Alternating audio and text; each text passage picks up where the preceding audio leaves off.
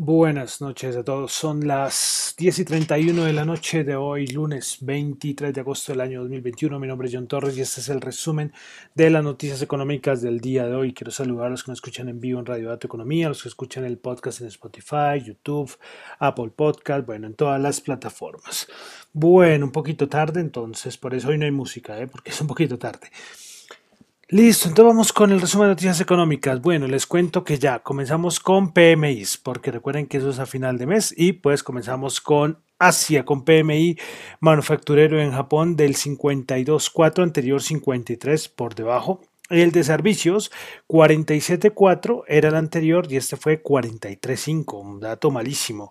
En Australia, el de servicios eh, eh, bueno, el que acaba de de mes de agosto, ¿no?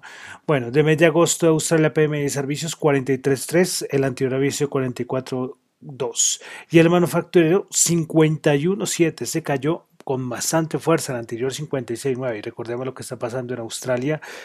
Los confinamientos, ya hay bajas estimaciones, le han bajado las estimaciones de crecimiento económico a Australia pues por todos los confinamientos que hay allí, ¿no? Y también hay comentario adicional, las, todo como está pasando en muchos países, pues la gente se cansó y marchas, protestas, disturbios en contra de estas reglas, ¿no? Para que la gente esté en sus casas, pero ya después de un año la gente ya no da más y eso está pasando en todo el mundo, ¿no? Bueno. Listo, dejamos ahora Asia, vamos a pasar a, Europa, donde tuvimos el dato del PMI manufacturero en el Reino Unido, 61, se esperaba 59.5, y el de servicios 55.5, esperaba 59.1. El de el Reino Unido, ahora vamos a Alemania, dato de PMI de servicios 61.5, se esperaba 61, manufacturero 62.7, esperaba 65, por debajito el dato PMI manufacturero en Alemania. En Francia, PMI manufacturero 57.3, repito, mes de agosto, se esperaba 57.2 y el de servicios 56.4 esperaba 56.3. Y el de la eurozona entonces, manufacturero el PMI 61.5 esperaba 62 y el de servicios 59.7 esperaba 59.5. Bueno, todo tico macro en Europa tuvimos la confianza del consumidor de la eurozona menos 5.3, se esperaba menos 4.9, es decir, peor a lo estimado. Pasamos a Estados Unidos, más datos macro. Tuvimos el índice de actividad económica de la Fed de Chicago, es un índice pues de cierta importancia, pues esperaba 0.11, el anterior menos 0.01 y pues terminó en 0.53, un dato importante la subida. Ventas, eh, ventas de vivienda eh, no nueva, 5.99 millones de viviendas cuando esperaba 5.83. Y allá también en Estados Unidos también tuvimos el PMI manufacturero. Recordemos que allá eh, es el ISM y también el PMI, el market, ¿no? Por ejemplo, todos los que acabé de leer de Francia, Alemania, el de Australia, creo que el de Australia, bueno, pero sí, el de Alemania, Francia, el de la Eurozona es de market. Bueno, el PMI manufacturero 61.2 se esperaba 62.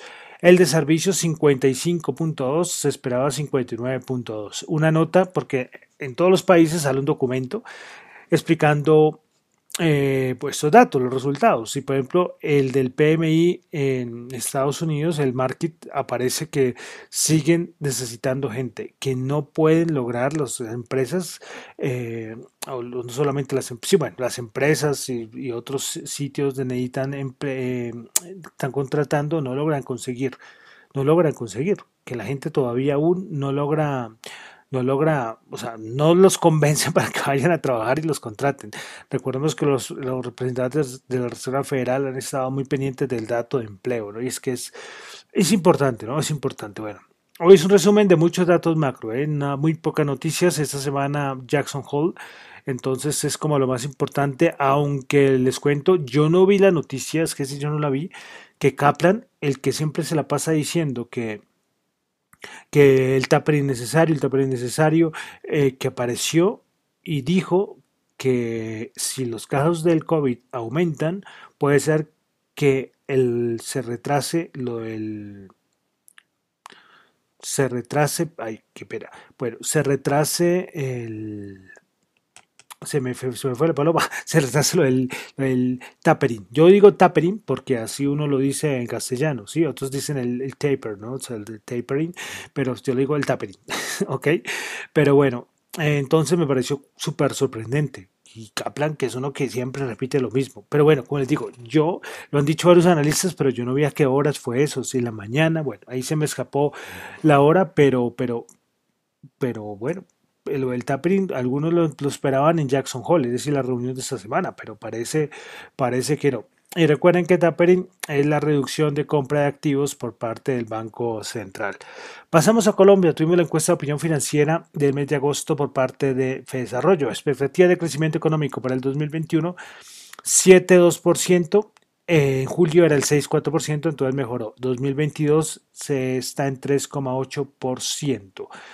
La tasa de intervención del Banco de la República eh, para el final del año, el 5% de los analistas espera que la tasa se mantenga inalterada en 1,75 y ahora el 40% de los analistas espera un aumento de 75 puntos básicos para final de año. Respecto a la inflación, en julio la expectativa era el 3,7 y la cifra real fue el 3,9.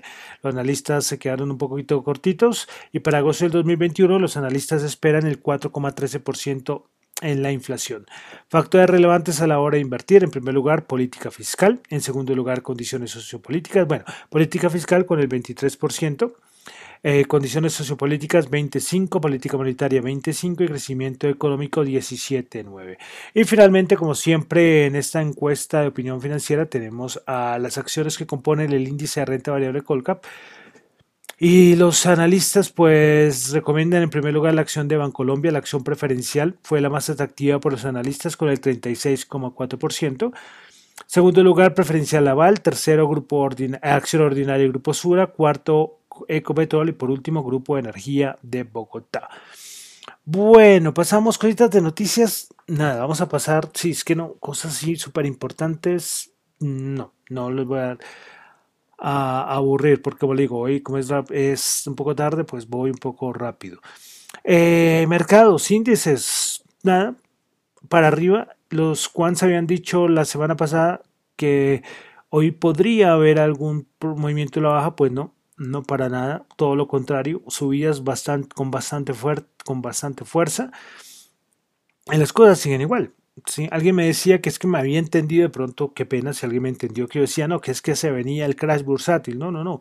Eh, cuando haya dinámica de crash, yo les comentaré. Pero al momento nada, era lo que decían los quants, era que podía venir una, una corrección y ellos lo miraban como el 2-3% y al final, al final no se dio. No sé si sumado los días puede acercarse al 2%, pero el resto no, no, no. Eh, estamos en un mercado único, súper diferente.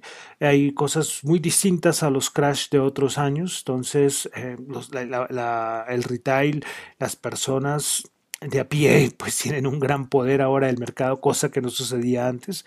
Las divergencias siguen estando, esas y no cambian y siguen saliendo más y más y más, eh, pero, pero así está el mercado, así está el mercado. Entonces, sí, es poco, poco más que agregar, ¿no? Cuando hayan alguna cosita así, yo les comentaré. Y como le digo, son análisis personales y opiniones personales, que yo se las traigo aquí al programa, pero, pero decir que va a venir un crash, muchos lo están diciendo como el del 2012, 13, ya llevamos el 2021. Recuerden lo que les dije el otro día. Los que operan en bolsa en Estados Unidos desde el 2008, 2009 mejor, eh, al día de hoy han estado eh, operando con intervención del Banco Central, con, la intervención de la Reserva Federal. No se sabe qué es operar sin intervención tan directa y tan grande con la emisión de dinero tan poderosa que, ha hecho el Banco Central. Hablo solamente de Estados Unidos. Yo me incluyo ahí, yo me incluyo ahí. Los que ya tienen más de, más de, ¿qué? Más de 15 años operando pueden haber conocido un mundo diferente. Entonces, como le digo, el contexto es totalmente diferente.